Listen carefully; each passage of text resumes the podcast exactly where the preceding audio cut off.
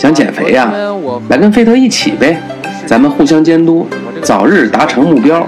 费特日记，几乎每周一个胖子的减肥史。出差坐飞机太累，我要先去出去跑跑一圈，跑十公里，回来我再我再给你们。欢迎走进费特日记。欢迎收听费特日记。大家好，我是费特。可能朋友们已经注意到了，我的节目呢，终于有一个片头了。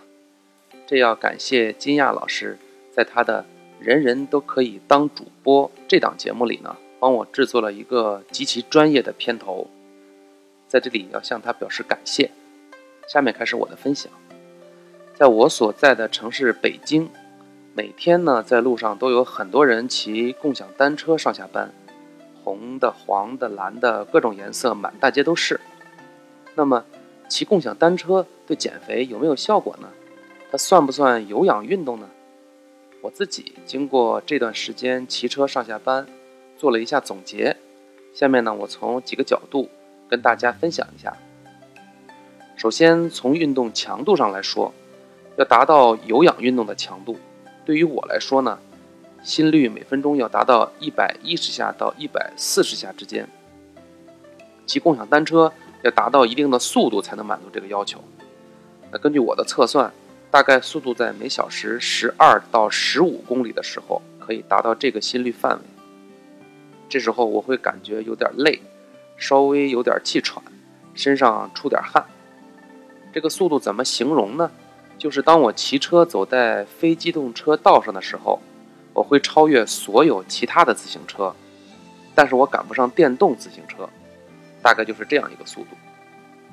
其次，从简便易行的角度来说，共享单车满大街都是，费用也非常便宜，不需要专门的场地，也不需要专门的设备，是一项比较简便易行的运动，骑十分钟就有十分钟的效果。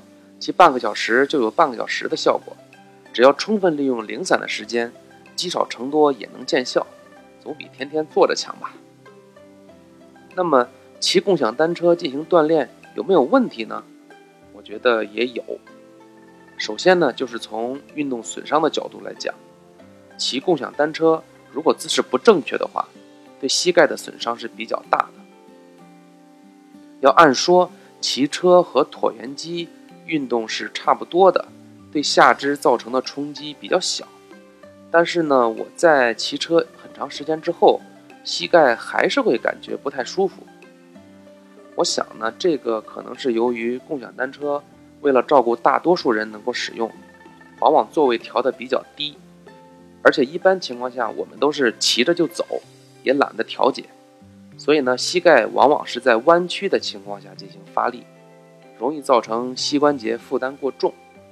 我自己呢，在路上也观察了一下，在非机动车道骑自行车的人呢，骑共享单车的人，往往座位是比较低的。那些骑自己买的自行车的人，座位往往是比较合适的。所以，如果已经有了膝关节炎、髌骨劳损这些疾病的话，那最好要缩短一下骑行的距离，尤其是爬坡的时候，不要用力过猛。如果要把共享单车作为主要的锻炼手段，那一定要每次骑的时候调整好把手和车座的高度。车座高度要调整到当脚蹬到最低点的时候，腿可以踩在脚蹬子上伸直，基本上这个高度是比较合适的。这样呢，可以保证骑车的时候不会过分弯曲你的膝盖，而且有利于发力。另外一点呢。共享单车只能在户外骑行，遇到雾霾天的时候一定要戴口罩，而且呢，一般又是在马路边骑车，到处都是汽车尾气，实际上对呼吸道也不是很好。所以呢，我自己的结论是这样的：共享单车可以作为辅助的锻炼手段，不建议作为主要的长期坚持的一项运动。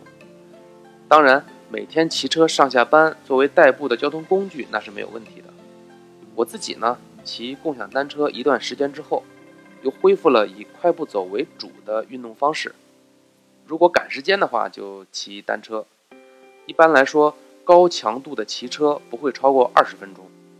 如果有一段时间我不得不每天都要骑共享单车的话，我不会要求自己达到有氧运动的强度，只是把它当做代步的交通工具。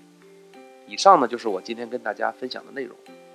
那么我自己饮食方面呢，早晨吃了一个带糖的烧饼，一碗牛奶，一个鸡蛋，一碗疙瘩汤。中午在外边吃的，我吃了一份鱼，还有一份素菜。晚上呢，自己在家里煮的红豆薏米粥。运动方面呢，早晨走了有二十分钟，中午快步走了一个小时，晚上呢快步走了二十分钟。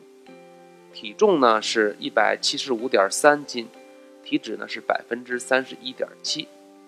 好了，今天的节目就到这里，咱们下次再见。